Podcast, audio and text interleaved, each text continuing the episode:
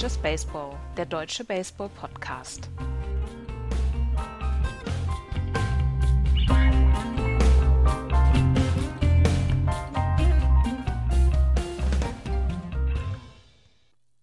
In Philadelphia bricht das Netz zusammen. Die Red Sox sweepen zum ersten Mal seit 1873 in der Bronx.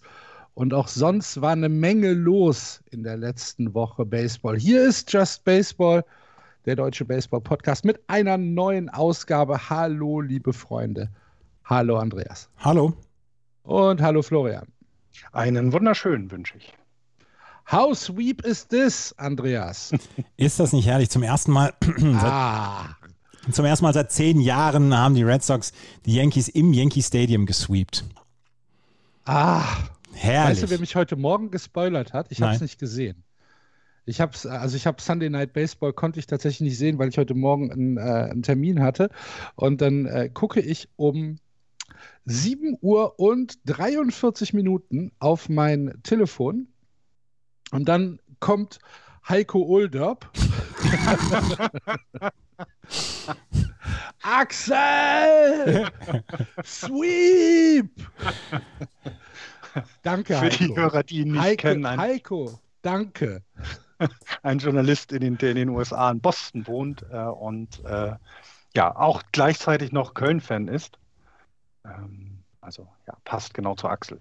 Ja, und äh, da habe ich dann mh, hm, diesen, diesen, diesen wütenden roten Smiley zurückgeschickt. Danke, Heiko. Ja. Für den Spoiler. Aber ja, gut. Äh, natürlich habe ich mich äh, dann doch äh, gefreut und musste mir das Spiel dann doch noch äh, jedenfalls in seiner kondensierten Variante anschauen. Und äh, ich glaube, bevor wir diese, diese Red Sox-Feierei zu weit tre treiben, denn es ähm, ist ja wirklich mittlerweile so 36 und 23 ein Spiel hinter den Tampa Bay Rays zurück.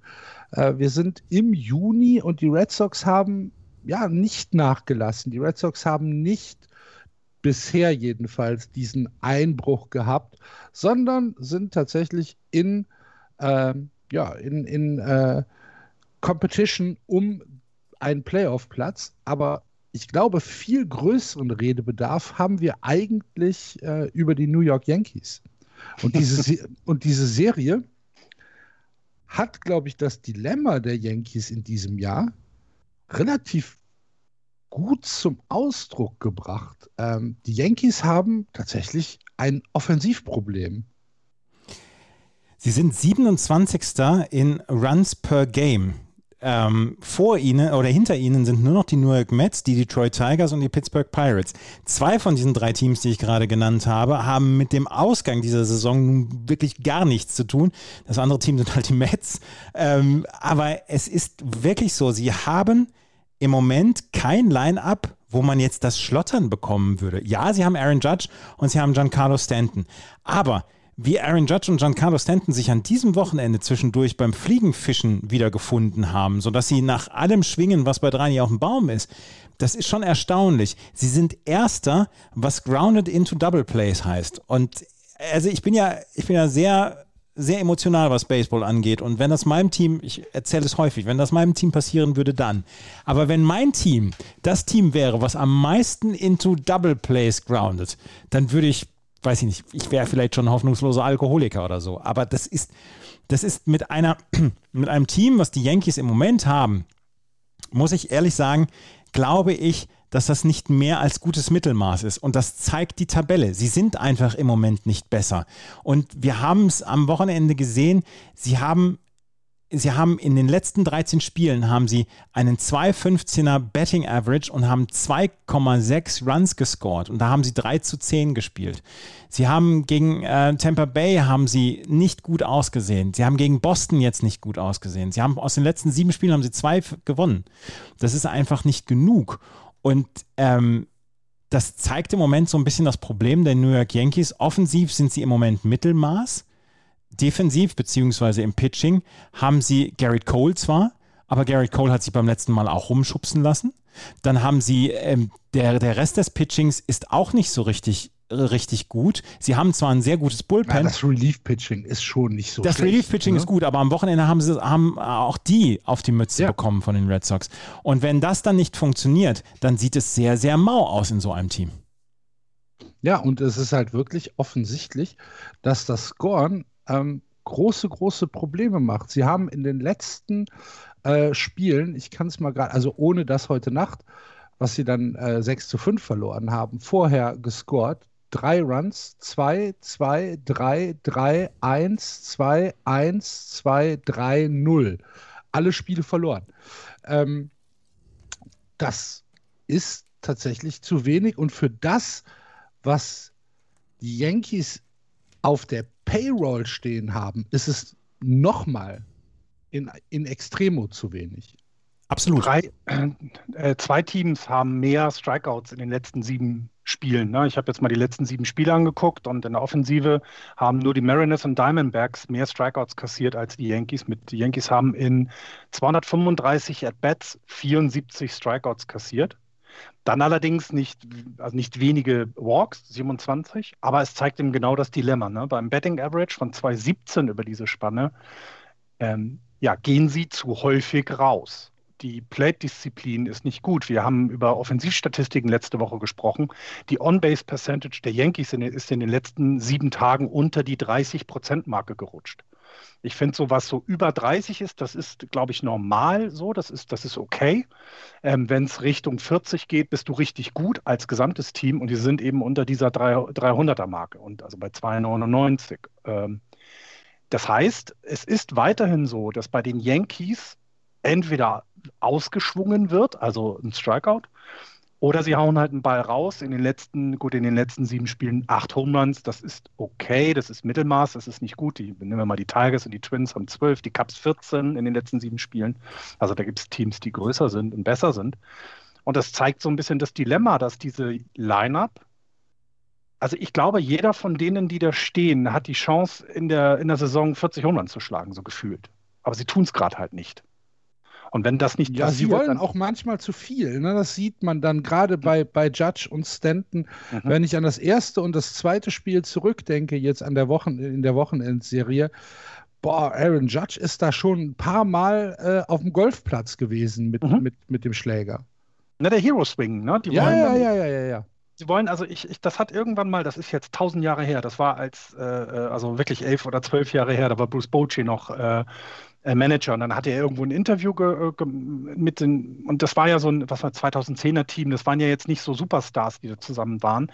Und er hatte denen ähm, im, im Camp eben schon gesagt, es geht nicht darum, dass du hier der Held wirst, ne, sondern es geht darum, dass du deine Jungs nach Hause bringst. Also, dass du versuchst, dann eben ein Single, ein Double, das reicht manchmal ja schon, um die Runs rüberzukriegen. Und das hat man dann gemerkt. Also, es war eben äh, etwas mehr Disziplin an der Platte und du kannst eben auch mal riskieren, einen Strikeout-Looking zu haben. Ähm, aber ne, dafür kriegst du halt auch genug Bälle äh, zu sehen und schwingst nicht nach irgendwelchen U-Booten. Also äh, deswegen, äh, den, in ihnen fehlt diese Disziplin. Und ich meine, die Mets haben ja reagiert, in New York reagiert man ja häufig sehr schnell. Wir haben ja schon vor ein paar, ich glaube vor einem Monat war das, äh, haben wir ja auch besprochen, dass sie ihren Hitting-Coach äh, entlassen haben und einen Assistant Hitting-Coach, glaube ich, auch. Bei den, bei den Yankees ist es gerade noch etwas ruhiger, was die, die Fanblocks angeht, aber ich glaube, das geht jetzt dann wieder los. Na, dass du also, dass die, die Nachrichten rund um das Team halt wieder ja alles beeinflussen, weil es eben auch eben die Yankees sind. Es ist, es ist nicht irgendein Team aus dem mittleren Westen, sondern es sind die Yankees.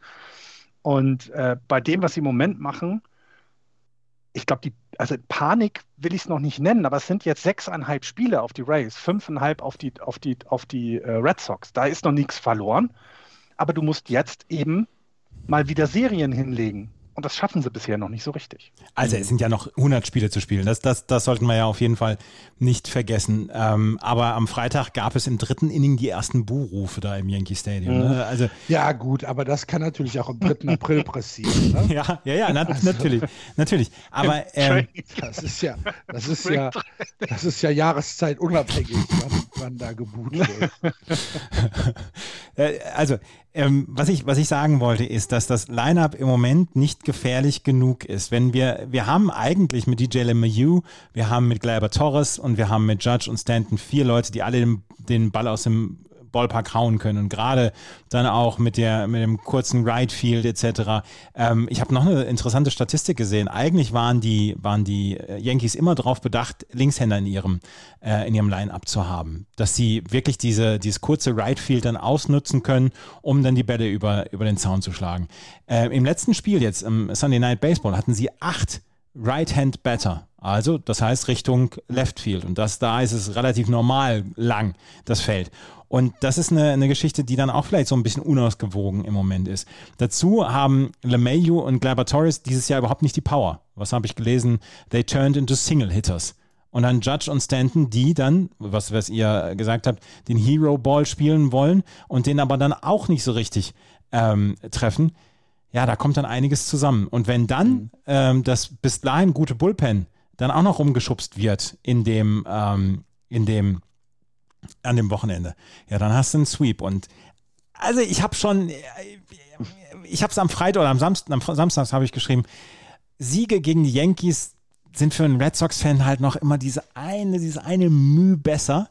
Und jetzt nach so einem Sweep denke ich, ach, der Montag ist heute gar nicht so schlecht. Aber DJ LeMayo ist ja das perfekte Beispiel, um vielleicht diese Yankees-Saison ein bisschen zu charakterisieren. Wir sind ja jetzt in etwa so in dem Wert, mit dem wir die letzte Saison vergleichen genau. können. Mhm. Ne? Ähm, mhm. und, und wenn man sich äh, die, die Statistik von LeMayo 2020 und 2021 anschaut, über den gleichen Zeitraum, über fast den gleichen Zeitraum, dann ist das schon ein signifikanter Unterschied. In 2020 hat er 50 Spiele gehabt mit 195 At-Bats und hat einen 3,64er Average gehabt mit 10 Home Runs.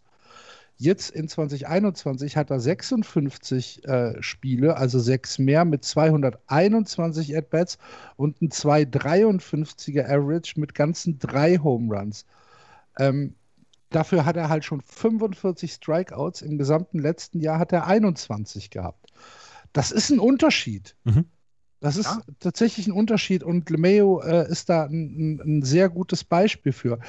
Auf der anderen Seite wenn man sich anguckt, äh, was Gio Urshela zum Beispiel äh, produziert, auch in Defensivstatistik, dann ist es etwas, was den Yankees zum Beispiel Hoffnung geben kann.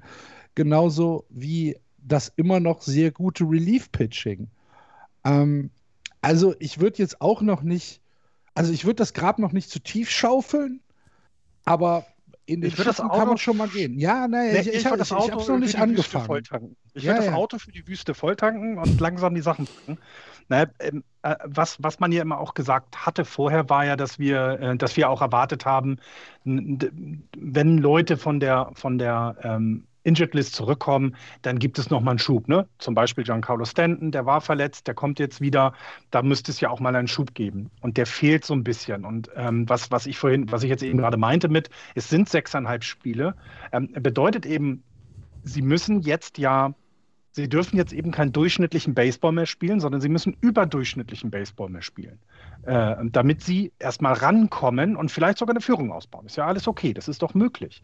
Aber das bedeutet, dass du jetzt, sagen wir, keine Ahnung, ein, ein, lass uns doch einfach mal sagen, ein Run pro Spiel mehr machen, zu dem, was sie jetzt machen. So, ähm, bisher haben sie 3,7 pro Spiel und 3,8 kassiert. So, wenn sie jetzt ein Run pro Spiel mehr hinbekommen im Schnitt, dann ist alles gut. Aber dafür brauchst du eben entsprechend Leute am Base, du musst die Bälle rausschlagen, alles das, was wir gesagt haben, was die Yankees ja machen müssen. Besonders schnell sind sie ja zum Beispiel nicht, äh, um jetzt immer mit Doubles und, und so weiter dann quasi das zu scoren nach und nach. Und, und das macht ja auch was mit dir in der Psyche. Der, der Druck wird ja nicht kleiner, ne? wenn du sagst, eben, wir haben jetzt äh, Juni und die ersten Buhrufe äh, äh sind im Yankee Stadium zu hören. Das, das ist ja nicht unbedingt leistungsfördernd, um es mal so zu sagen. Ähm, deswegen also ich glaube einfach, der Druck wird nicht kleiner. Die Jungs wissen aber auch, welcher Druck auf ihnen lastet. Die sind auch dafür, also die kennen das ja nun auch schon. Es sind ja nicht viele Neulinge bei den Yankees dabei. Ähm, aber es ist, ähm, es ist, glaube ich, nicht so einfach, da so mal eben rauszukommen und es wird jetzt auch wieder wärmer, ne? Dann, boah, diese gerade so Juli, August ist ja immer so, da bist du schon müde von der Saison und äh, so, ne, so kurz vorm All-Star-Break, wo du ein bisschen Pause haben kannst. Also, das sind jetzt keine einfachen Wochen für die Yankees. Wohlgemerkt, wir sprechen über ein Team, was im Moment in der ja gut, in der East Division auf der anderen Seite werden sie Zweiter, ne? Ja, mehr auch nicht. Sie werden sowieso nach Veröffentlichung dieses Podcasts die nächsten 17 Spiele ungeschlagen sein. äh, ja. Wahrscheinlich mit 17 Home Runs von DJ LeMayo. In ja. jedem Spiel ein. Ja. ja, aber auch hier, wenn wir jetzt mal so einzelne Spiele angucken, du hast es ja gerade angesprochen, ähm, ich, ich fand so ein bisschen, ähm, also äh, letztes Jahr habe ich sehr von LeMayo geschwärmt. Also, weil der, als er ja, verletzt war, hat man, genau, und da hat man ja auch gesehen, als er dann, er war ja, glaube ich, auf, ich glaube, ein 10-Day-EL-Stint hatte er auch letztes Jahr. Und dann hat man gesehen, dass es bei den Yankees leistungstechnisch tatsächlich weiter runterging.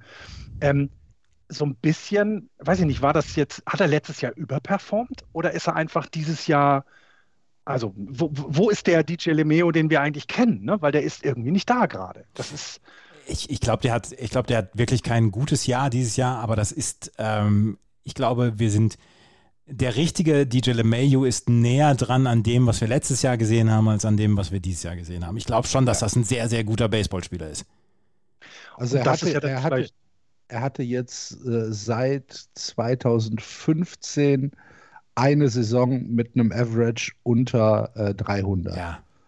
ja. Und jetzt halt die aktuelle Saison. Alles andere ähm, ja. ist, ist schon äh, relativ stark und äh, er hat auch in Colorado, gut, Colorado hat dann natürlich noch die, den Vorteil, dass die Bälle halt einfach äh, sehr leicht rausfliegen, ähm, hatte er auch schon sehr, sehr produktive Zahlen. Also ähm, da würde ich mir jetzt keine großen Gedanken machen. Und es gibt halt auch so Slump Years. Das ist ja kein Problem. Ja. Nur ja. Ähm, es wird halt zu einem Problem, wenn es ein Slump hier wird, dass das nicht aufgefangen wird vom Rest des Teams. Ja, das man, ist vielleicht auch das, was du hast, ne? dass eben so jemand wie, keine Ahnung, dann Oshella oder Torres oder sowas, dass sie das so ein bisschen auffangen, wenn, wenn LeMayo mal eben vielleicht keine 300er-Saison hat, sagen wir so, sondern ein bisschen drunter ist, könnten es andere ja auffangen. Ja, so, und ne? es ist ja auch immer hm. noch, also das müssen wir ja auch noch betonen, es ist ja immer noch ein, ähm, ein Abgesang in Anführungsstrichen, der, der viel zu früh kommt, weil die Yankees sind äh, ja trotzdem immer noch in, in Schlagweite. Ne? Ja. Die Yankees sind ja immer noch positiv. Es ist ja nicht so, dass wir jetzt über die Baltimore Orioles reden und die Saison von denen analysieren müssen. Also, aber ähm, wir, wir haben halt jetzt diese Serie gegen Boston gesehen und äh, dass die Red Sox in New York sweepen, ähm, ja, hatten wir zehn Jahre nicht mehr. Und äh, da sind halt ein paar Dinge aufgefallen, die dann halt vielleicht auch typisch für diese Saison sind. Und, und wie ärgerlich ist es dann bitte, wenn du vier Spiele hintereinander gewinnst und immer noch Zweiter hinter dem blöden Race bist? Das gibt's doch nicht. Ja, also, die, also es ist doch einfach. Die sind, die sind im Moment wirklich, wirklich heftig drauf. Ja. Die Race. Ja. Ja. Die Rays haben übrigens eine äh, ne, ne, ne gute Nachricht, äh, was äh, Tyler Zombro angeht. Der äh, Prospect-Pitcher, der am Donnerstag vom Line Drive am Kopf getroffen worden ist. Ähm, von den Durham Bulls übrigens, äh, Tyler Zombro. Äh, er ist wach, und kann mit ein bisschen Hilfe auch schon wieder erste Schritte im Krankenhaus gehen hässliche äh, Szene, ähm, also scary äh, Szene. Ähm, er wird halt vom, von einem Line Drive voll am Kopf getroffen, ohne, ähm, ohne irgendeine Protection und äh, ist dann sofort ins Krankenhaus gekommen, war dann zwei Tage ähm, wahrscheinlich irgendwie in, einer, in einem Art künstlichen Koma. Äh, und ist dann jetzt äh, seit gestern wieder wach, ansprechbar und äh, kann auch, wie gesagt, mit äh, Assistenz erste Schritte gehen. Drücken wir die Daumen, äh, dass, äh, dass da ja die, die Rekonvaleszenz äh, weitergeht und dass er dass er wieder zurückkommt. Das möchten wir ja nicht sehen, sowas. Ja, und die Rays sind eben, wie, wie, wie Andreas das gerade sagte, die sind halt auch krass drauf. Und in den letzten 30 Spielen haben sie nur acht verloren. Ja. Das, ja. Und sowas, also das kommt nicht so häufig vor, solche, ne? Also sie sind zwar im Moment nicht das beste Team der gesamten MLB, wie ich gerade sehe, aber äh, es ist, äh, na, die, was haben wir, White Sox haben 20, 10, also 10 Niederlagen aus den letzten 30 und die Cubs waren ja auch sehr gut drauf in, den, in, letzter, in letzter Zeit und haben auch eben nur zehn Niederlagen aus den letzten 30 Spielen. Und da, also das heißt, die sind da nochmal ein Stück weit besser als viele gut, Teams, die wirklich gut drauf sind. Ähm, und also ich, es ist ja immer noch immer wieder erstaunlich. Wir eigentlich dürften uns gar nicht mehr wundern über das, was die Rays tun. Ähm, ich finde aber, dass sie, dass es immer noch es ist immer noch bemerkenswert, wie du mit quasi 3,50 Euro und zwei Tüten Erdnüssen äh, ein Team zusammengestellt bekommst, was, was etablierte Teams ärgert und selbst eben so wirklich Top-Teams, wie es die zum Beispiel Red Sox eben in der Division sind, trotzdem ja, Abstand, ja, Abstand, aber eben trotzdem ein bisschen hinter dir lassen kannst. Ähm, ne, das heißt, da performt mal jemand besser, als man es vielleicht erwartet hat, aber das ist dir egal. Es ist, also man kann da echt immer nur den Hut ziehen, was die jedes Jahr da wieder für Leistung bringen. Ähm, wären sie in meiner Division, würde ich, oh Gott, ich würde mich so schwarz ärgern. Ne, meine Fresse. Also es ist wirklich gut, muss man, muss man äh, neidvoll anerkennen. Neidlos ist es nicht. Ich bin neidisch. Ja. Ne, das ist äh, Austin Meadows und Randy Rosarena haben quasi die komplette Last der Offensive auf sich geschultert und machen seitdem das richtig gut. Das ist jetzt nicht überragend. Austin Meadows spielt tatsächlich überragend. Bei Randy Rosarena passt es mit der On-Base-Percentage, aber insgesamt passt es gut. Und ähm, wenn wir das sehen, dass dann auch in den letzten Wochen, dass das Pitching ähm, dann gepasst hat, dann passt im Moment sehr, sehr, sehr viel zusammen bei den äh, bei den Tampa Bay Rays. Ähm, Rich Hill zum Beispiel in seinen letzten fünf Einsätzen hat er einen 0,88er ERA, Ryan Yarbrough bei 3,14, Tyler Glasnow bei 3,51, Andrew Kittredge, äh, der Top-Reliever im Moment der, der Tampa Bay Rays. In den letzten neun Einsätzen, die er gehabt hat, hat er 0,68er ERA. Colin McHugh 0,82er ERA in seinen letzten 30 Tagen. Pete Fairbanks 0,87er ERA in seinen letzten 30 Tagen. JP Fireeisen, einer der besten Namen der Liga, ähm, 1,08er ERA. Das, das, das Relief-Pitching funktioniert dermaßen hervorragend bei den Rays im Moment. Ist wirklich stark. 2,44 in den letzten sieben Tagen über den gesamten Bullpen der ERA, der, der, der Race, das muss man erstmal hinbekommen. Ne? Und äh, du hast dann so, also du hast dann zum Beispiel auf dem dritten Platz die Mets äh, 2,79, aber das liegt wahrscheinlich nur daran, weil Jack und spielt. Ja. Nein, nicht ganz, aber. Äh, Houston Astros mit dem gesamten Gesamt-ERA über 2,76 die letzten sieben Tage, ja. Also da steckt schon, da steckt schon viel dahinter bei den Rays und es ist äh, immer wieder erstaunlich, äh, was sie da, ja, was sie da hinbekommen. Es ist schon, ähm, das ist schon gut. Muss man anerkennen. Ich, äh, was jetzt aber auch die Leistung, finde ich, auch das, dann fange ich damit mal an, was ja auch die Leistung der Red Sox in gar keiner Weise schmälern soll.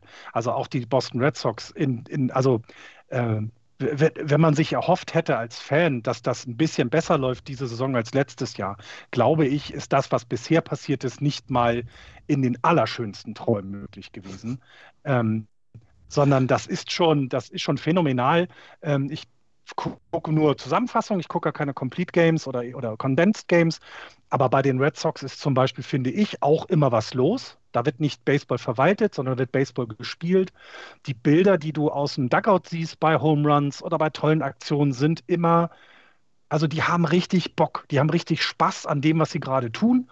Im Erfolg natürlich auch immer leichter, klar.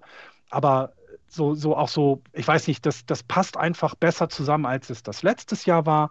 Ähm, JD Martinez mit, äh, mit also äh, wahnsinnig tollem Jahr, aber dann auch die anderen, also ich bin ja ich will nicht sagen Fan von Alex Verdugo, aber ich äh, habe schon genau beobachtet, als Mookie Betts getradet wurde, ähm, was da mit ihm passiert, weil er sonst in meiner Division ein, ein, äh, seine Entwicklung genommen hätte, so wie er sie jetzt bei den Red Sox macht. Ich finde das, äh, es ist auch hier ein gut zusammengestelltes Team.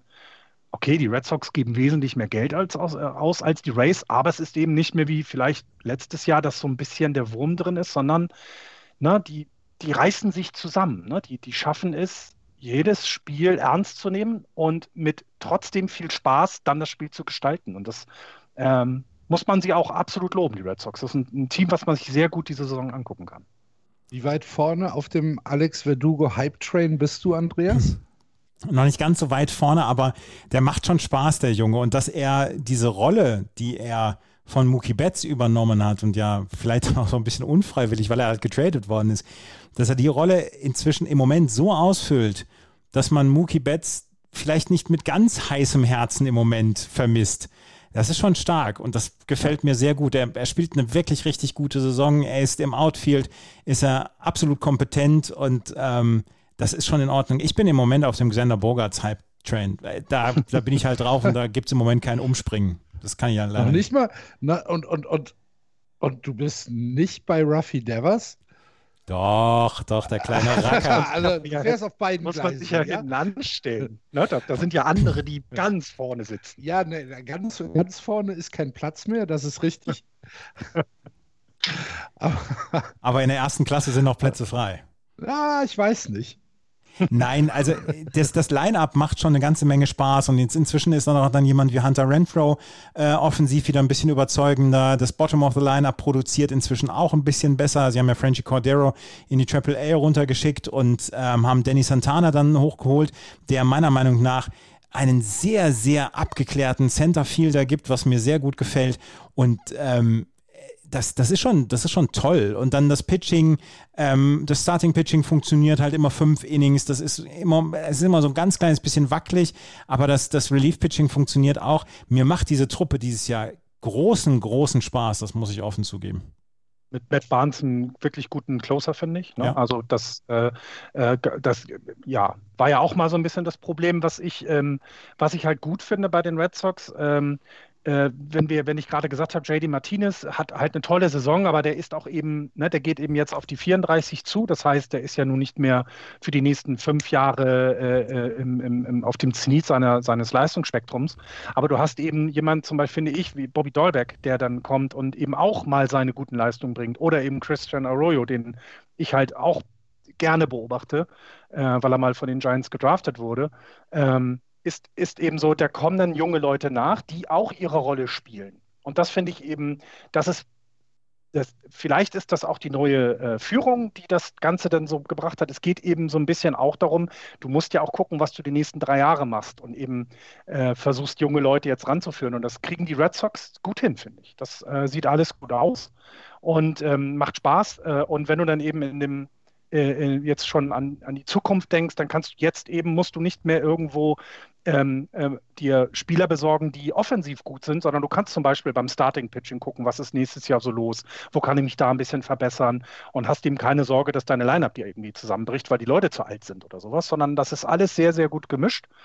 Ähm, und ich finde diese ähm, auch die Mischung macht es eben. Ne? Du hast eben, also jetzt haben wir die Yankees angesprochen. Ich würde die Red Sox zum Beispiel eben auch nicht als Team sehen, wo du, ähm, wo du so viele Leute hast, die unbedingt Home Runs schlagen müssen, damit sie äh, offensiv irgendwo auftauchen in den Statistiken, sondern die kriegen es eben auch hin, mit Doubles und Singles ihre, ihre Runs zu scoren. Und das finde ich eben ja auch nicht unwichtig. Gerade bei dem, was im Pitching passiert. Also, Jetzt haben wir fast eine halbe Stunde über die American League East gesprochen. Und ähm, ich glaube, wir müssen mal weitergehen, nicht ohne zu äh, gratulieren an Baltimore, die nach 14 verlorenen Spielen äh, ein Spiel gewonnen haben gegen die Twins. Ja. Herzlichen aber, Glückwunsch. Aber John Means dafür auf die, auf die Injury List äh, setzen ja. mussten. So ist das. Ähm, die, die Twins, äh, eigentlich eine gute Überleitung ähm, mit einem Triple Play diese, diese, mhm. diese Woche, äh, was man so nicht oft sieht. Was da passiert? Es war ein 3-6-4 Triple Play, was die, ähm, bis die Minnesota Twins abgeliefert haben. Und das ist das erste Mal, dass wir dieses 3-6-4 Triple Play seit 1980, glaube ich, oder 81 gesehen haben. Mhm, ähm, Jahre, ja.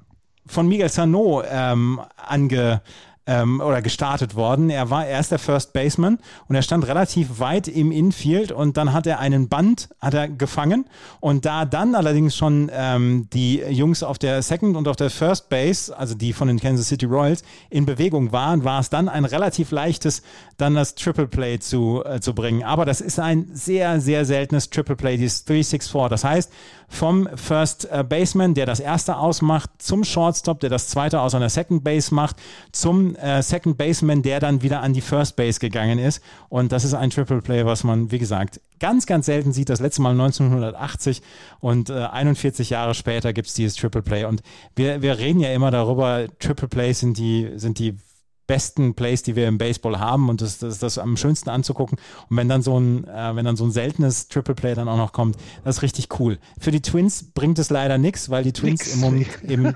Tabellenkeller weiter verweilen. Auch hier, ja, es, es gibt eine positive Ach. Erwähnung bei uns. Ja, das stimmt. Aber was wir vergessen haben bei schönen, seltenen Plays, äh, das Immaculate Inning ah, ja. haben wir noch vergessen äh, von Ach, den stimmt. Yankees.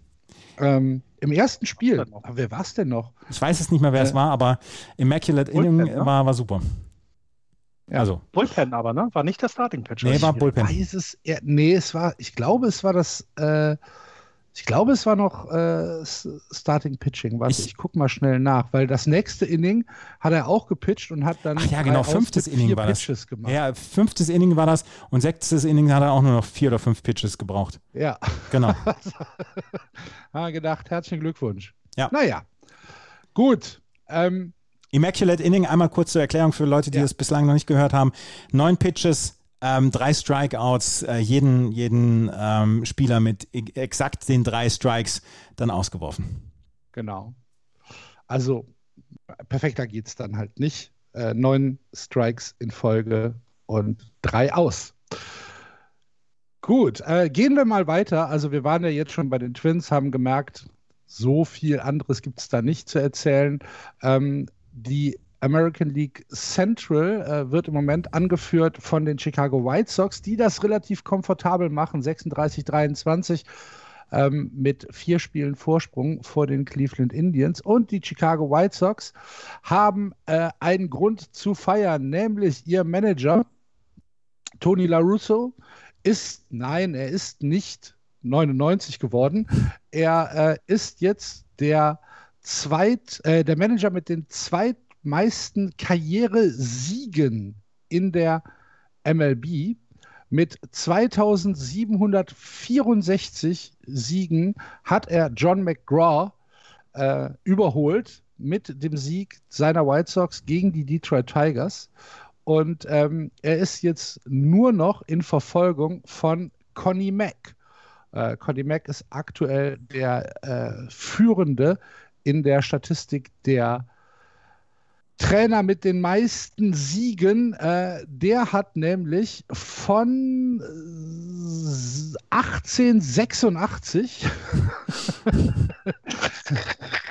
nee, nee, Moment, stimmt gar nicht. Äh, 1886 war sein Spielerdebüt. Sein Managerdebüt war 1894 bei den Pittsburgh Pirates und aufgehört hat er bei den Philadelphia Athletics 1950. Ähm, der ist seit ja, 1907. Bitte? Das ist zwei Jahrhunderte her, dass er angefangen hat. ja, der ist, der ist äh, 1937 als äh, äh, Manager, als noch lebender und aktiver Manager äh, schon in die Hall of Fame aufgenommen worden und äh, ist äh, aktuell halt der Führende in der Statistik der Siege. Hat noch 900 Siege Vorsprung oder so. Wie viel? Wie viele, Siege, wie viele Siege hat er? Ich suche es gerade. 3731 Siege hat er, das heißt äh, knapp 1000 muss LaRussa noch einholen, schafft er nicht. Gut, ah, das sind noch 20 Jahre, das kann er schon. Also. okay, stimmt. Ja, ich, ich, ich, ich sehe nur gerade, dass, äh, dass äh, Johnny Mack äh, insgesamt 7755 Spiele als Manager zu verantworten hatte. Da siehst du aber auch relativ viel schlechten Baseball, oder? Ja, wahrscheinlich. Das ist, das ist ja, das ist ja nicht immer nur Perfect er hat, Game. Er hat, nicht, er hat nicht mal 50 Prozent der Spiele gewonnen. Ja. Das ist ja nicht immer nur. 3731 Siege zu 3948 Niederlagen. Oh, ey, das ist. Das 3948 Mal den Tag versaut. du liebe Güte. Ach, und da sieht man auch wirklich viel schlimmen Kram. grounded into Double Play oder, oder irgendwelchen, irgendwelchen Quatschkram, wenn du einen Base stehlen willst. Ein Pitcher, der nicht funktioniert. Oh, ey. Das. nee. Nee, nee, nee. Aber er hat immerhin fünfmal die World Series gewonnen. Ja, das Von ist doch daher Ja. ähm, ist das, Ja, ist aber das die schon Frage ist ja, lohnt sich das? Weil du hast ganz viele Saisons gehabt, wo dem nicht so war. Ist das, Also, den, ist das den ganzen Aufwand wert? 100% zufrieden. Ja, ist, es, ist es das wert? ja. ja, genau. Ah, der war nur bei zwei Teams. Das finde ich wiederum spannend. Ne? Der war äh, zwölf, nee, war das zwei Jahre bei den Pittsburgh Pirates und dann äh, den Rest seiner Zeit bei den Philadelphia Athletics. Also, die er, dann, die er dann aber auch schon besessen hat. Also er hat sich, Okay, selbst, okay, er hat sich selbst installiert ähm, und äh, war gleichzeitig Mitbesitzer und, ähm, und Manager, bis er dann 1936 seinen Mitbesitzer rausgeschmissen hat und alleiniger Besitzer der Athletics war und auch weiterhin gecoacht hat. Also das war eine One-Man-Show damals in äh, Philadelphia. ist Aber aber, dann ja, ich, ich, wollte- das ist aber genau das Intelligenteste, ne? weil wer sollte dich da noch rausschmeißen? Du, kannst, du schmeißt dich doch nicht selber raus. Doof ist das nicht.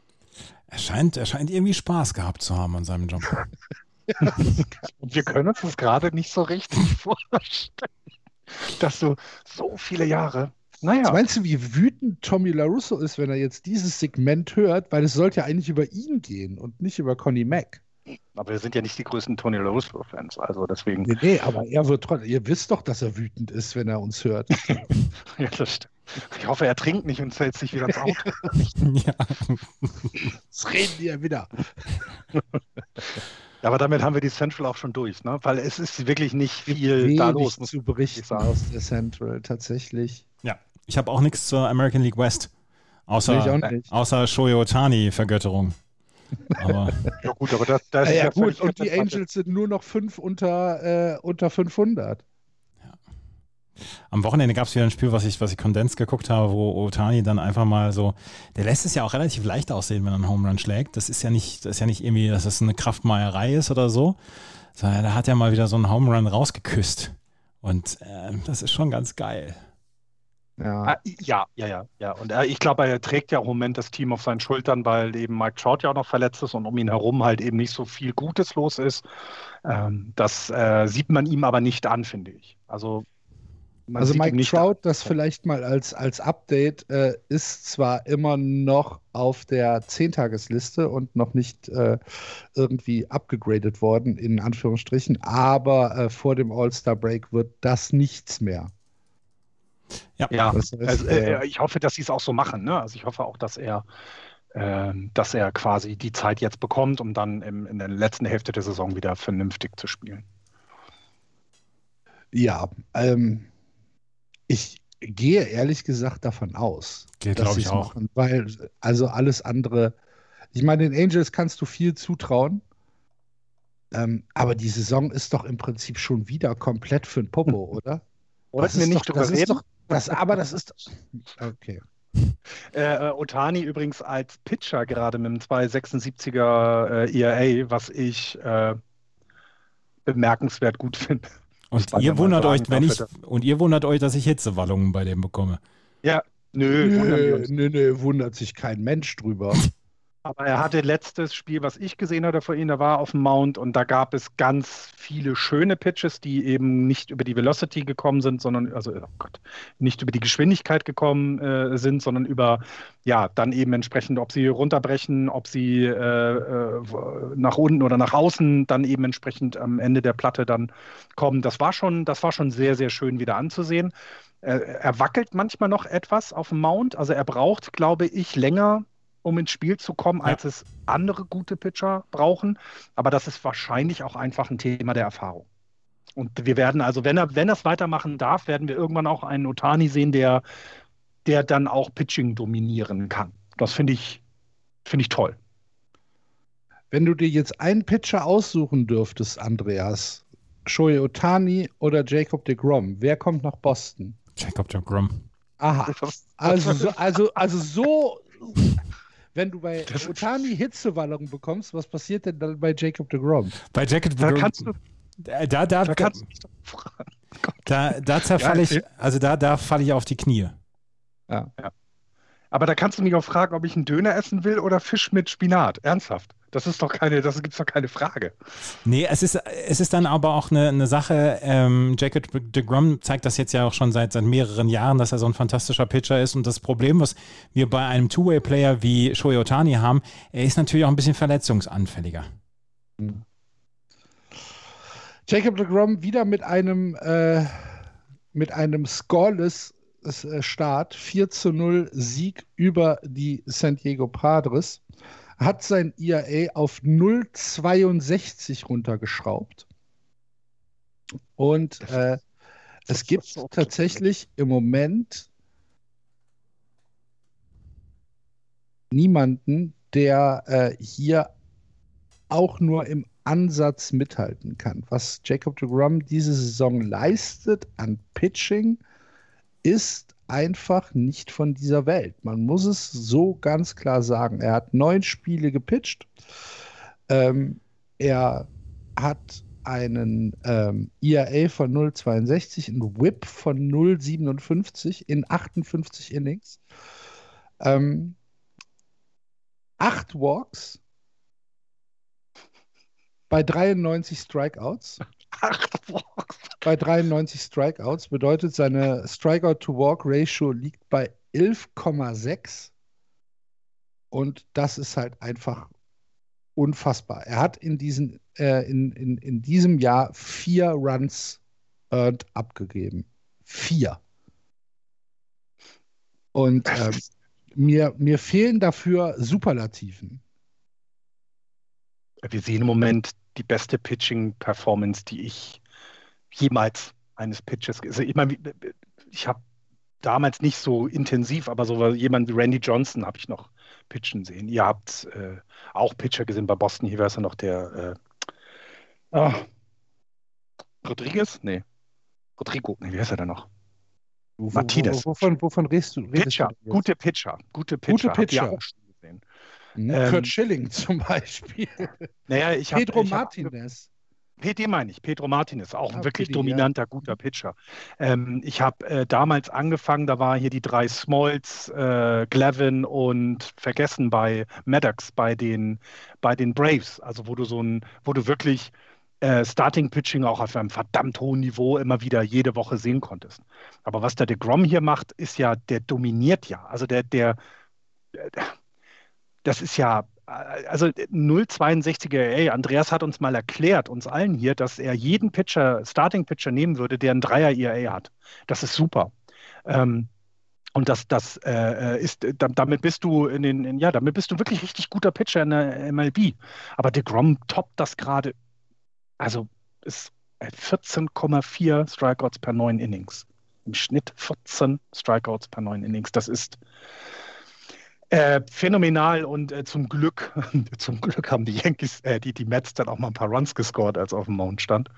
Ähm, das ist ja immer so die nächste Frage, wie es dann dem Team dabei geht, wenn er pitcht. Aber ich glaube, der muss sowieso immer seinen eigenen, äh, seinen eigenen, seine, seine eigene Show da machen, weil was die Mets dann teilweise offensiv dann nicht auf die Bühne kriegen, wenn er dann mal da steht, ist ja, ist ja traurig. Ich meine, Marcus Stroman äh, hat mehr Innings als er, hat einen 240er ERA, hat aber auch fünf Siege. Ne? Also genau wie DeGrom, der auch bei fünf Siegen steht. Das ist einfach, Also, ähm, was man, was man äh, bei Jacob de Grom einfach mal machen sollte, wenn ihr jetzt da draußen denkt, hm, okay, hört sich ja ganz gut an, guckt euch mal die Splits an aus diesem Jahr. Guckt euch einfach mal an, was der äh, im Moment wirft. Das ist unfassbar. Er hat zum Beispiel auswärts, also in seinen Away Games, in 25 Innings noch keinen einzigen Earned Run abgegeben. Nicht einen. Und äh, absurd. das ist komplett das absurd. ist, das ist halt einfach etwas, wo man sagt, gut, das passiert eigentlich nicht. Das sind Dinge, so, sowas, sowas passiert eigentlich nicht. Und wenn man sich das letzte Spiel anguckt, ähm, was er, was er gepitcht hat, ähm, hat er sieben Shutout-Innings gegen die Padres gepitcht, hat elf Strikeouts. Und die Padres sind halt einfach eine gute Baseballmannschaft. Das ist ein gutes Team. Da sind Leute dabei, die treffen. Slam Diego, Mann. Das sind, das ist nicht, als würden jetzt Florian Andreas oder ich hinter der Platte stehen und Jacob de Grom wirft da halt ein paar Bälle und wir würden uns einnässen. Nee, die Padres sind eine gute Mannschaft und wie er die dominiert hat, Wahnsinn. Absolutes, absolut, absoluter Wahnsinn. Und ähm, es ist, ja, wahrscheinlich so, wie du gesagt hast, Florian. Wahrscheinlich ist es das dominante, die dominanteste Pitching-Performance, ähm, an die man, äh, also an die ich mich auf jeden Fall erinnern kann. In diesem, ich hoffe wirklich, er hält es über die Saison durch. Ja, also ja, also na klar, ich, ich glaube nicht, dass er mit dem ERA, bei, der vorne mit einer Null beginnt, diese, äh, die Saison beenden wird. Aber ein ERA, der vorne mit einer Eins beginnt, äh, definitiv klar. Ich glaube nicht, dass da noch was kommt. Und das ist ja schon, also das ist, man muss sich das halt vorstellen. Der gibt halt im Schnitt pro Start dann oder pro Spiel, das auf dem Mount steht, gibt er halt ein Earned Run Up im Schnitt. Und das ist, äh, ja, das, äh, also das, das wäre schon einfach phänomenal. Und es ist, so, wie es jetzt macht, äh, ja, Gut, die Mets, ne, wir haben gerade über die schlechte äh, offensive Performance der Yankees gesprochen mit 3,7, also 3,72 Runs per Game in der Offensive. Die Mets können das noch toppen mit 3,69. Ähm, ja, aber gut, wenn sie dann die drei Runs wenigstens scoren, wenn äh, DeGrom auf dem Mount steht, dann gewinnen sie das Spiel 3-0 oder 3-1 und dann ist auch alles gut. Er wird halt noch 17, 18 Starts haben und da gibt es natürlich eine ganze Menge äh, Raum, um da eventuell das Ganze normalisieren zu lassen. Aber ich wünsche ihm auch alles, alles Gute, was das angeht. Ja, ich, ja. Also, also ich finde es auch. Ist also ich meine die, ich mein, die Mets, ja, die Mets brauchen auch Jacob de Grom. Die Mets haben immer noch nicht 200 Runs gescored.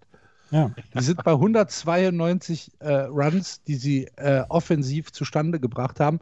Zum Vergleich, ähm, die, die Tigers haben 217, die Orioles 240.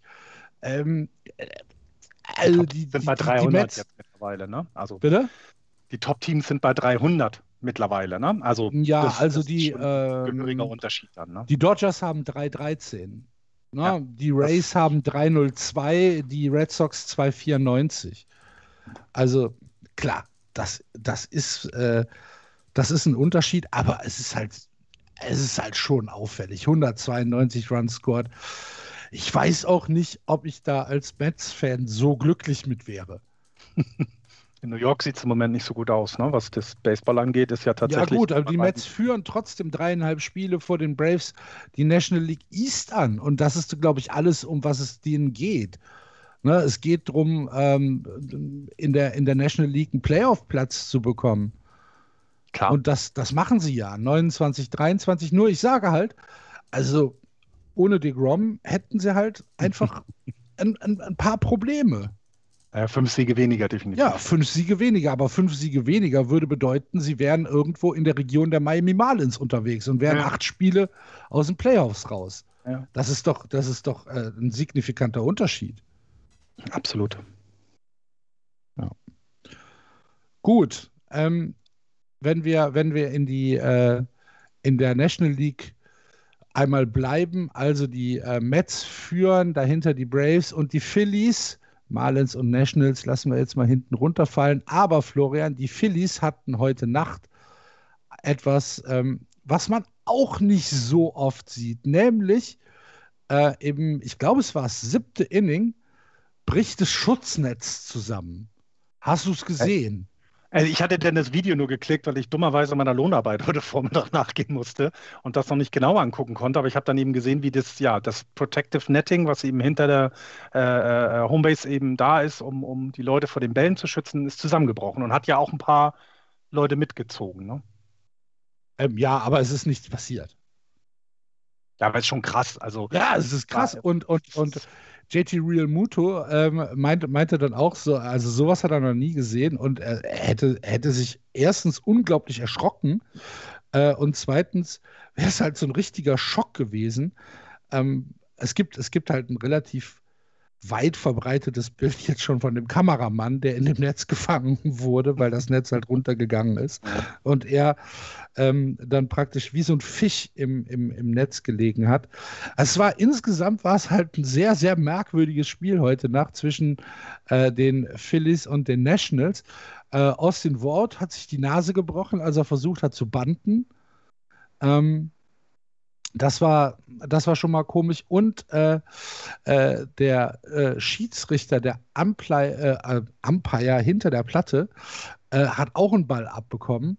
Es äh, war sehr, sehr viel Action. Der eben angesprochene JT Realmuto hat seinen 100. Karriere-Home-Run geschlagen. Und dann kommt das Netz runter. Und da denkst du so halt, okay, das ist, das ist mal wieder was Neues im Baseball. Jede Woche was Neues. Ja, hast du auch nicht häufig. Ich fand die Serie zwischen Nationals und Phillies sowieso.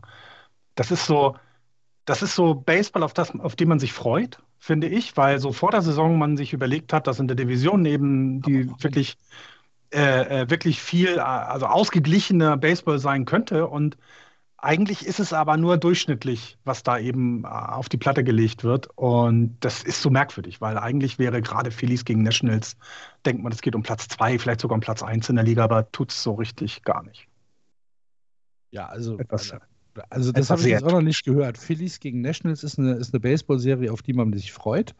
Vor der Saison hätte man, glaube ich, gesagt, so, da geht es okay. um was, weißt du? Da geht es dann vielleicht um den ersten oder zweiten Platz in der Division, ja. weil es alles eng beieinander ist. Aber es ist es eben nicht. Es ist noch eng, also sind ja alle noch irgendwie mittendrin, aber auch nicht so richtig, weil so, ja, es fehlt komplett an Konstanz, finde ich. Ähm, also es ist, ähm, also diese East ist so komisch, dass man ja, das, was wir gerade mit der Central, mit der West in der American League gemacht haben, viel zu reden, gibt es eigentlich wirklich nicht drüber. Ja, ja, ich weiß nicht. Also die, ähm, die National League East ist halt auch noch eine Division, wo ich halt denke, so richtig kompetitiv ist das halt nicht. Also der ähm, Führende, die New York Mets, haben halt 29 Siege, 23 Niederlagen. Damit sind sie halt in, oder wären sie in jeder anderen Division in der National League, wären sie halt Vierter. Ähm, ähm, ja. ja. Ja, klar. Deswegen ist es völlig underwhelming. Absolut.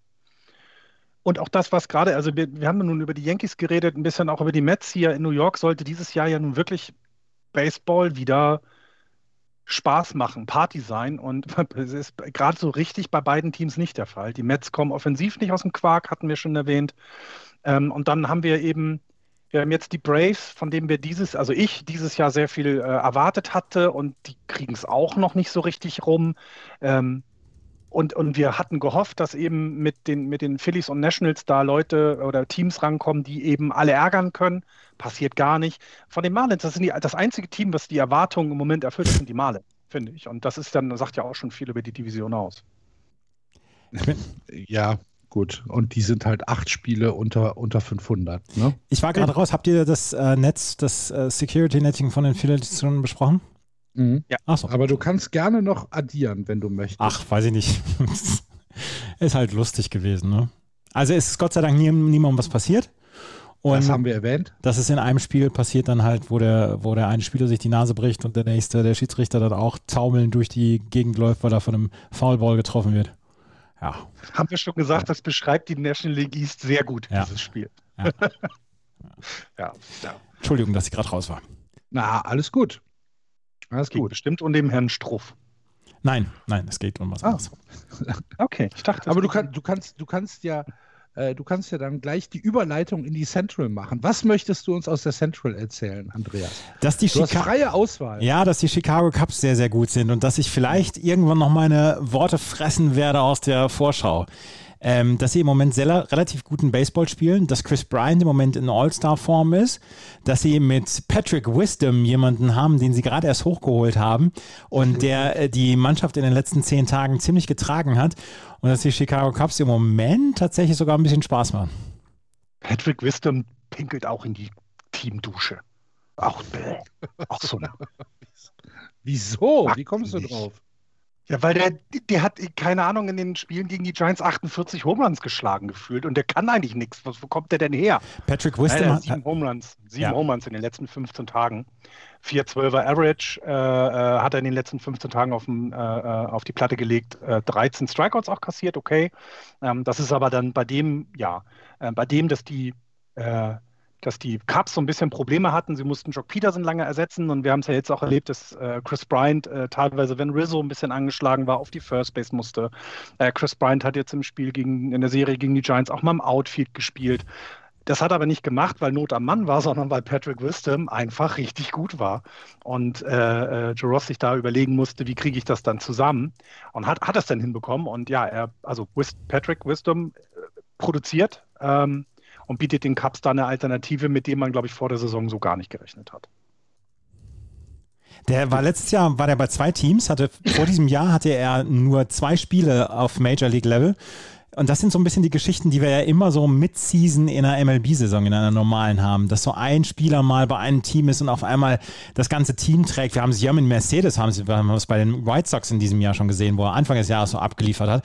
Und das sind, äh, das sind halt so, so Wohlfühlgeschichten und jetzt auch bei, mal bei den Cups und die Cups brauchen Wohlfühlgeschichten und das ist eine schöne Geschichte. Ja, absolut. absolut. Und ich meine, dass jetzt die äh, Cups ähm, auf, ähm, also in die Serie gegen die, die Giants zwar verloren haben, das war ja aber nicht, weil irgendwie da, keine Ahnung, sie keine Lust hatten, sondern es ist einfach, da sind zwei gute Teams aufeinander ge, äh, getroffen. Ähm, und äh, dann, dann, ja, gibt es zwei Spiele, die halt super knapp sind. Und gut, die zwei Siege der Giants waren dann relativ deutlich, aber dann noch, aber es ist halt, ähm, äh, die Cubs haben sich ein bisschen, bisschen gefangen. Sie haben ja auch davor, und das ist, das glaube ich, kann man nicht unwesentlich sagen, sie haben davor gegen die Patres die Dreier-Serie gewonnen. Und das muss man erstmal schaffen derzeit. Denn die Patres, wie äh, äh, Axel ja auch immer so schön und gerne sagt, sind einfach absolut das Nonplusultra-Team derzeit. Ähm, denn äh, ja, also nicht nur spektakulär anzusehen, sondern machen das gut. Ähm, und äh, was die, was die äh, Cups jetzt mittlerweile hinbekommen haben, ist eben, dass sie auch äh, in der Division die Serien jetzt wieder gewinnen. Sie hatten gegen die Reds, Pirates und Cardinals Serien, die sie jeweils immer gewonnen haben. Ähm, und äh, du hast es erwähnt, Chris Bryant mit wirklich guter, guter Leistung. Ähm, erinnert mich an andere Shortstops in dieser, in dieser gesamten Liga, die gerade sehr, sehr gute Leistung bringen, weil sie alle nächstes Jahr Free Agent werden. Und er Third Baseman ja nun auch. Ähm, das äh, zeigt mal wieder, dass manchmal ja so Baseball tatsächlich auch äh, mit dem Vertrauen zusammenhängt in die eigene Leistung. Und äh, die hat Brian gerade. Und auch alle drumherum. Also Wisdom haben wir erwähnt. Aber auch Bias äh, bei, den, bei den Cups kann man immer wieder erwähnen. Das ist schon klasse. Wie groß ist die Gefahr, dass äh, die St. Louis Cardinals sich das alles nur von hinten angucken und sagen, ja, lass mal September werden? Die Chance ist immer da, glaube ich, äh, glaube ich tatsächlich. Und sie haben im Moment eine schlechte Phase, wo sie die letzten fünf Spiele verloren haben. Und das ist im Moment vielleicht so ein bisschen ihre Doc Death, Entschuldigung. Aber ähm, ja, da, da, dazu ist das Ding einfach noch viel zu eng beisammen, dass sie nur zweieinhalb Spiele Rückstand auf die Chicago Cubs haben. Hier ist noch gar nichts entschieden, außer dass die Pittsburgh Pirates nichts mit dem Ausgang zu tun haben. Aber selbst die Cincinnati Reds, die ähm, sind noch nicht raus aus dieser ganzen Nummer. Und ich glaube, das wird die bis. bis halt zu viele Runs. Ne? Ja, ja, klar. Das, das Pitching der, der, Reds ist schon äh, einigermaßen ernüchternd. Ist es, ist es. Aber vielleicht, Entschuldigung bitte, trink mal was. Ja, genau. Ja, äh, die, die, die Reds haben auch vor allem, äh, finde ich, äh, wieder ein bisschen mehr angezogen. Ich hatte mir zwischenzeitlich ein wenig Sorgen gemacht, weil das so mein Überraschungsteam sein sollte dieses Jahr in der Division. Ähm, und die hatten so wirklich schlechte Phasen zwischendurch, gerade auch das Pitching, du hast es gesagt. Luis Castellano äh, muss ich da mal äh, äh, erwähnen, der, der am Anfang uah, gar nicht in die Saison kam, sondern eher das Gegenteil, sehr viele Runs kassiert hat. Ähm, deswegen, ähm, ja, ich hoffe, ich hoffe, die haben sich ein bisschen beruhigt und haben das ein bisschen in den Griff bekommen. Ähm, denn ich wünsche mir ja immer den Wettbewerb und äh, das wäre auch mal in der Central gut, wenn es nicht nur die Ollen Cardinals sind, sondern dass auch die Reds da wieder mit ein bisschen mitmischen. Ja, klar, aber wie gesagt, also dann muss sich das, das Pitching äh, wirklich wirklich ändern, ähm, weil sie sind im Moment tatsächlich eins der schlechtesten Teams, äh, was, es, was es Pitching angeht. Ähm, ich glaube, sie sind 28. Warte, ich gucke schnell nach. Ja. Was habe ich gesehen? Runs against, per, Runs against per Game haben sie 5-3-3, sind damit mit den Arizona Diamondbacks das schlechteste Team der Liga. Ja.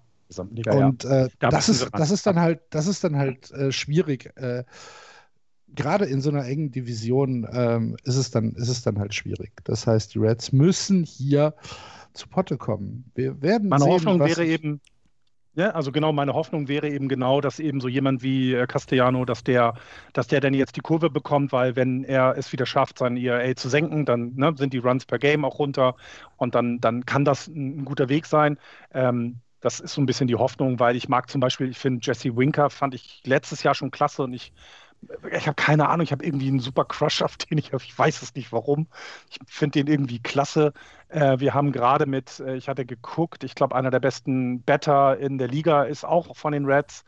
Ich hatte jetzt mir nur die letzten sieben Tage angeguckt, aber ich glaube, über die äh, gesamte Saison haben wir mit äh, irgendeinem äh, Reds Better Jesse Winker ist äh, sehr auch weit vorne dabei. Also da gibt es halt eben, äh, ach, Castellanos war es, genau, Nick Castellanos von den Reds und Jesse Winker von den, auch von den Reds sind im Moment führend in der Betting Average Statistik. Und ich finde das, äh, also dann sollte das bitte auch verdient sein und das Pitching sich zusammenreißen und dann, ja, haben wir ein weiteres Team neben den Cardinals, die dann eben einen Anspruch auf den Sieg der Division an, an Ja. melden.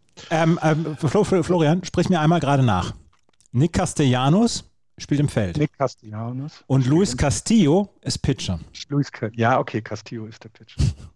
Ich sag's noch. Ja. Ja. Nee, ist okay. Bevor wir äh, gleich noch auf das vielleicht kontroverseste und äh, spannendste Thema der Woche kommen, schließen wir die Tagesaktualität ab mit der National League West, die immer noch, Florian, angeführt wird von den San Francisco Giants, die eine äh, hervorragende Woche hatten. 7-3 aus den letzten äh, zehn Spielen haben äh, eine Serie gegen die Cubs mit 3 zu 1 gewonnen, haben gegen die Angels gesplittet und dann in der letzten Wochenendserie äh, die Dodgers weggewämst mit 3 und 1. Passt du noch durch Türen? Nein. Nein, meine morgendliche Frage ist ja auch immer im WhatsApp-Channel, wer? Also wer soll die Giants denn bitte noch besiegen, außer die Patres? Ähm, weil die Dodgers haben ja nun auch schon geschlagen. Also im Moment äh, gibt es kein Team, was uns irgendwie gefährlich werden kann.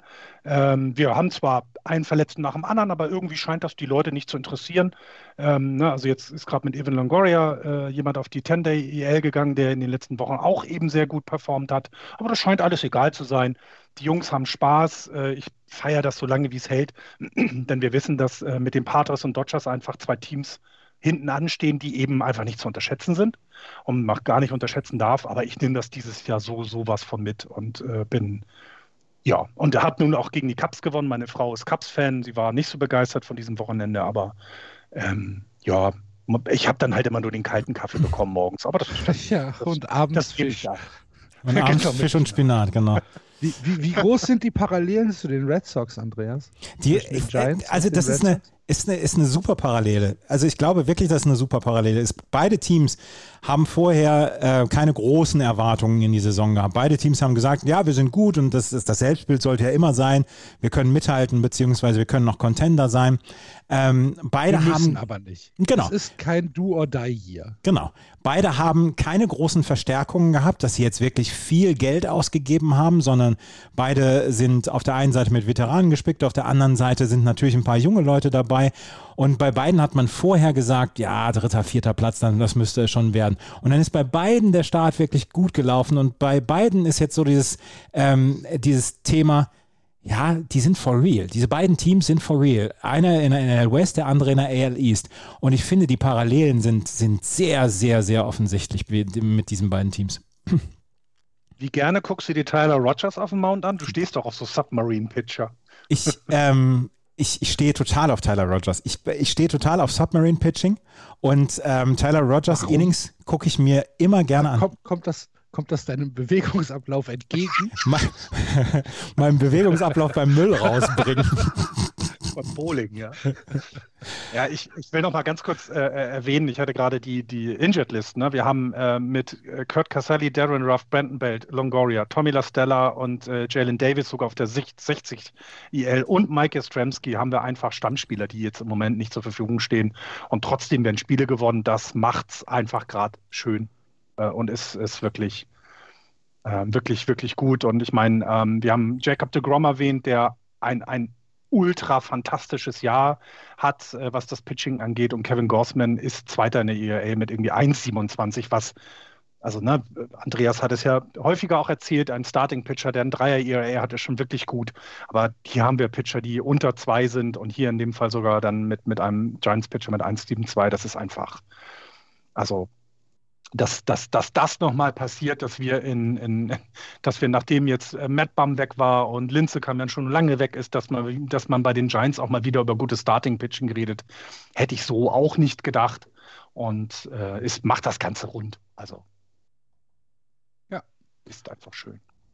Wie, wie, äh, wie sehr hat dich äh, der Scott Casimir-Move äh, getroffen? Wir brauchen, ja, ich, das ist halt auch so klassisch. Das ist San Faidi. Also das, äh, das ist so ein Klassiker. Das ist, wir, wir haben uns den geholt, weil wir, weil wir nicht wussten vor der Saison, wie sieht das mit dem Starting Pitching aus. Ähm, und es ist nicht schlecht, einen weiteren Arm äh, zu haben. Dann, dann, ihn aber jetzt, also er hat ja dann auch gepitcht und ihn jetzt runterzunehmen, das Nach ist, fünf Jahren, ne? Ja, ja, das ist. Ja, ich finde es hart, ja, das, ehrlich gesagt. Es ist hart, aber das, ist, das, das, äh, das sind die neuen Giants leider. Ne? Also das gehört auch dazu. Es gehört auch dazu, dass eben ähm, die Roster-Moves aufgrund der Verletzung gerade ziemlich hart sind. Also wir hatten vor einer Woche den Fossler, den Vornamen weiß ich jetzt gerade nicht, der hat, der hat einen Home Run geschlagen, seinen ersten At-Bat und hin und her nach auch vielen Jahren. Und ja, das nächste, nächste Spiel wurde er dann zurück nach Sacramento geschickt, weil eben Platz gemacht werden musste. Also da wird halt wenig Rücksicht genommen. Ähm, auf die, ja, auf die Gegebenheiten. Das Team scheint das aber nicht zu stören. Also was man so rund um das Team hört, ist, dass wohl, also dass da wird auch hart gefeiert nach einem Sieg. Da wird nicht so hingenommen, sondern die wissen alle, dass hier gerade was passiert, was niemand erwartet hat. Und sie genießen das sehr. Und vielleicht ist das dann, ja, was dann so ein, so ein Move von Scott Casimir auffängt. Weil gut ist es nicht, natürlich nicht. Irgendwie ist das dann doof, aber es gehört zum Geschäft leider dazu. Ich bin sehr gespannt, wie ähm, die Verletzung von Evan Longoria sich auswirkt jetzt in den nächsten vier bis sechs Wochen. Habt ihr gesehen, wie das passiert ist? Er ist mit also einem anderen Mitspieler zusammengerasselt, ne? Ja, genau. Collision. Crawford, ne? Brandon Crawford äh, äh, sind beide zum Ball und Crawford ist, konnte weiterspielen und Longoria nicht. Und das sah auch übel aus, muss man ehrlich sagen, wie er dann, also wie er da vom Feld gegangen ist, hast du gesehen, das ist kein äh, Day-to-Day. -Day du hast gesehen, dass da mehr ist und das ist halt schade. Ja, Longoria im Moment der beste vom Betting Average her mit 2,80. Also, äh, aber äh, nicht nur das, ist es vor allem bei ihm, äh, was, was mir sehr gefallen hat. Er hat Clutch-Hits gehabt und hat immer wieder produziert. Auch eben jemand, äh, von dem man die letzten Jahre nicht so viel gesehen hat und in diesem Jahr hat er wirklich gut performt. Und ja, da bin ich auch sehr gespannt, ähm, weil auch die Leute ne, vom Namen her, die dann hochgezogen werden, das ist halt eben, ne, das ist Theory Estrada. Ne? Also ein 25-jähriger Utility-Player. Also es ist halt eben, was hat er an Service Time? Ein Jahr. Ne? Das ist so das, was dann quasi an Möglichkeit danach kommt. Und ähm, die Leute, die jetzt äh, da sind und die im Moment auch so den, den Kern äh, darstellen, äh, die dürfen sich jetzt nicht mehr verletzen. Also du kannst jetzt, du, da, wir können uns jetzt nicht noch mehr Verletzte leisten. Das geht einfach nicht. Gut, also wir, wir können aber auch äh, hier nochmal, ich glaube, wir sagen es jede Woche, darauf hinweisen, wenn ihr spektakuläres Baseball sehen wollt, dann ist die National League West sicherlich nicht die schlechteste Adresse, denn mit den Giants, den Padres und den Dodgers haben wir hier drei Mannschaften in der Division, die ähm, absolutes Klatsch-Baseball spielen. Äh, die, die Run Differentials sprechen für sich. Die Giants plus 70, die Padres ebenso und die Dodgers plus 83. Also, das ist, ähm, ich glaube, sogar die einzige Division im Baseball mit äh, drei Leuten mit, äh, mit großem, äh, mit, mit positivem Run Differential. Ich gucke mal gerade. Nee, siehst du, die American League East hat es auch mit den Rays, den Red Sox und den, den Blue Jays. Ähm, aber, ja, aber sonst äh, ist die National League West sicherlich ein, äh, ja, ein sicherer Hafen für spektakuläres Baseball. Wir gucken ja gleich vielleicht nochmal auf äh, die Spiele, die wir euch für das nächste Wochenende empfehlen. Bevor wir das machen, gibt es aber noch zwei Meldungen. Ähm, eine Sache, die passiert ist, die äh, wir nicht hinten runterfallen äh, lassen möchten, ist, dass es das fünfte Perfect Game im NCAA Softball World Series äh, Tournament gab, nämlich ähm, Montana Faut von äh, den Alabama Crimson Tide hat äh, ein Perfect Game geworfen im Auftritt der Tide gegen UCLA. Es war das erste Spiel, was Alabama in seiner Geschichte gegen UCLA gewinnen konnte und das mit einem Perfect Game. Ähm, wir sind hier im Moment äh, im, in der College World Series mitten äh, in den Finalspielen. Allerdings gibt es äh, viel Regen in Oklahoma City und äh, deshalb ist der Schedule ein bisschen nach hinten gerutscht. Es ist ja ein, ein, ein, ein, ein Double Elimination äh, Format. Und äh, da müssen wir halt noch ein bisschen warten, bis dann das Finale stattfinden kann. Aber Alabama Crimson Tide äh, nicht nur im Männer Football eine Macht, sondern jetzt auch im äh, Softball, haben jetzt 20 Spiele in Folge gewonnen. Das ist auch ähm, eine Menge. Und äh, wenn du dann siehst, äh, da kommt ein Perfect Game zustande. Ähm, es war schon cool. Das letzte Aus war ein, ein, äh, ein langes Flug aus äh, hinten an den Zaun und dann war der Jubel groß. ja, und wie Andreas so schön sagt im Channel, diese Pitching Motion der, der äh, Softball-Werferin ist einfach, ich, ich glaube, ich würde mir sehr, sehr schnell sehr wehtun. Mhm. Ja. Ich auch. die Geschwindigkeit. Ich hätte, die Geschwindigkeiten, die sie da haben, ist Wahnsinn. Ja, ja. Ich hätte auch, glaube ich, jedes Mal Angst. um dich selbst. Ja. Ja, ja. Ja, ich ich finde es immer wieder faszinierend, was aus, weil der Ball ist ja auch leichter, etwas, ne, das ist etwas größer, also hat mehr Oberfläche, aber welche Geschwindigkeiten da äh, gepitcht werden, das ist immer wieder faszinierend toll. Also ja, Softball, das ist schon immer äh, auch mal sehr spektakulär. Da klingelt es gerade, ich muss mal an die Tür, Sekunde.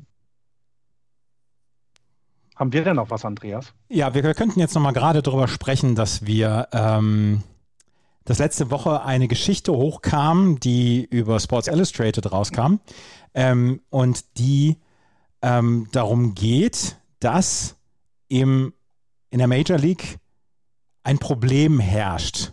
Und ähm, das ist das Problem, dass wir keine Hits mehr bekommen.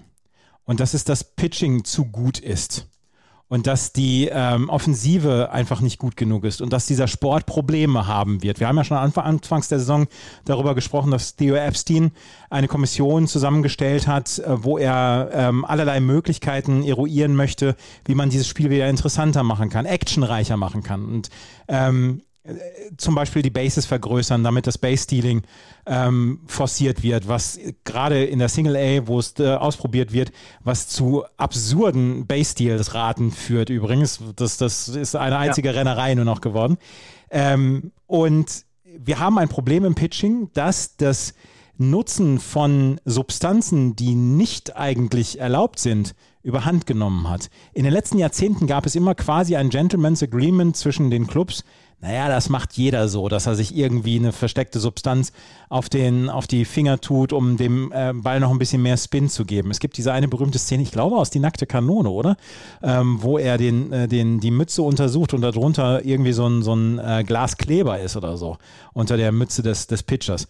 Und ähm, das hat es immer gegeben, aber dieses Jahr ist es wohl überhand, hat es wohl überhand genommen. Es gibt Berichte, dass Spieler mit einfach nur mit ihrem Handballen auf den Ball draufgegangen sind und den anheben konnten. Sie haben ihn nicht umgriffen oder so, sondern konnten ihn tatsächlich so anheben. Dass Spieler reingerufen haben bei Pitchern, ey, du bescheißt doch. Und ich habe gestern beim Sunday Night Baseball habe ich darauf geachtet, der Latki, der, der Pitcher der New York Yankees, der drehte immer den Ball an seinem Gürtel. Und gerade solche Sachen werden auch moniert definiert, dass, ähm, dass am Gürtel Substanzen sein sollen, dass unter der Mütze Substanzen sein sollen, auf dem Oberarm etc. Und ähm, die MLB, die sehr, sehr, sehr viel Sorge hat darum, dass das Spiel stirbt, weil es einfach offensiv nicht mehr genug hervorbringt, wird jetzt wohl eine neue Regel erlassen, dass Pitcher im, äh, in der Zukunft sehr viel mehr getestet so werden sollen auf diese ähm, Substanzen und dass das ähm, deutlich häufiger erf erfolgen soll und dass vor allen Dingen du auch als Team beim Gegner sagen sollst, hier, der hat irgendwas auf dem Oberarm, was da nicht hingehört. Ja, und, also, und sie, also sie, sie, sie, sie wollen, dass die Verantwortung auf Manager und Spieler übergeht?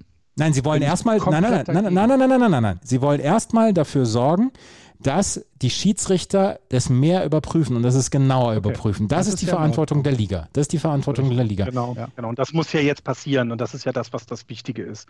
Also du hast es selber gerade gesagt. Ich meine, die nackte Kanone ist wie viele Jahre alt? Das sind 30. Ähm, äh, irgendwas, also ich meine, es ist ja erlaubt für den Better, dass er ein Spray benutzt oder irgendwelche Klebstoffe benutzt, damit er den Schläger vernünftig halten kann, damit er, damit der nicht äh, aus den Händen rutscht. Also es gibt ja sogar ja, positive Listen, was du nutzen darfst. Der Pitcher darf dies alles nicht. Und er darf gar keine Substanz auf dem Ball auftragen in irgendeiner Form. Und in dem Artikel, ähm, wir werden den auch mal verlinken in, unserem, äh, in unseren Shownotes, weil ich finde, der sehr viel aufklärt, finde ich, aber auch eben sehr viel noch äh, Fragen einfach offen lässt. Und einer der Sachen ist eben, es gibt eine Regel, in der genau das drinsteht. Du darfst keine Substanzen auf den Ball auftragen.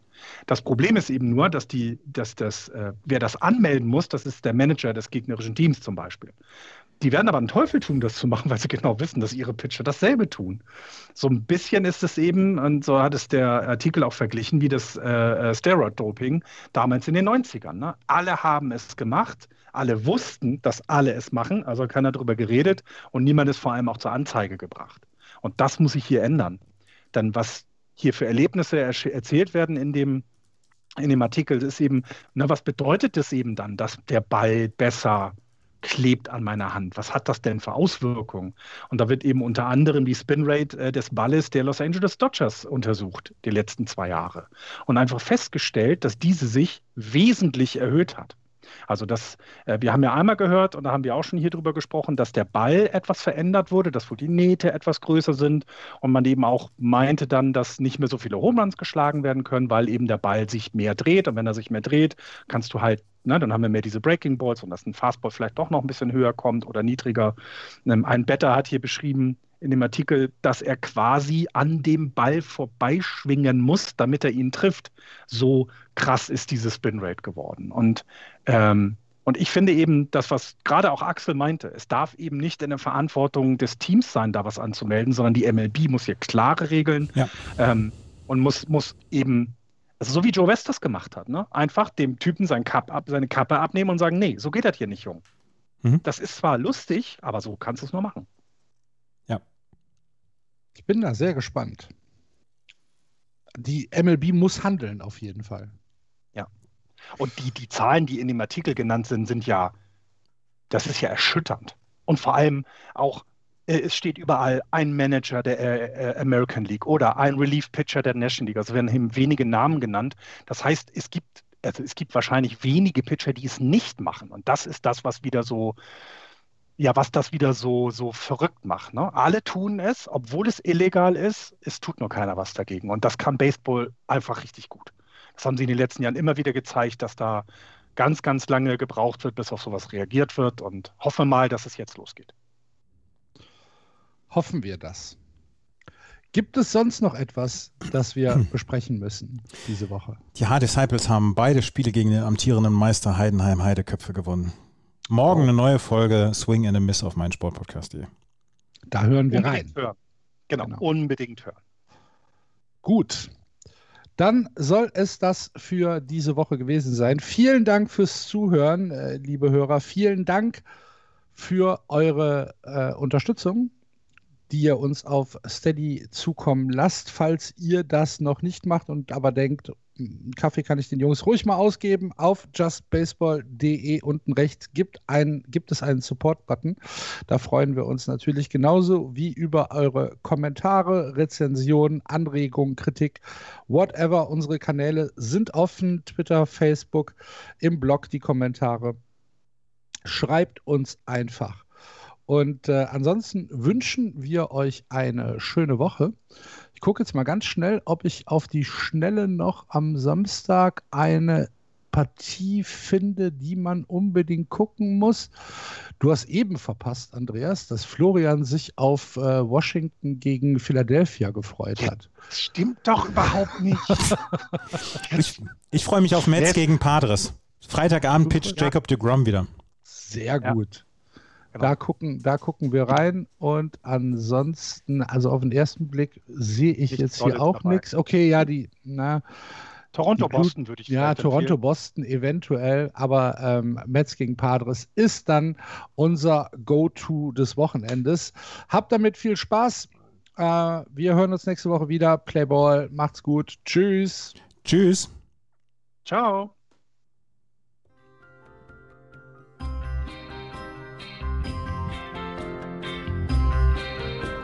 Das war Just Baseball. Ihr findet uns auf justbaseball.de, bei Facebook, bei Twitter und natürlich bei iTunes.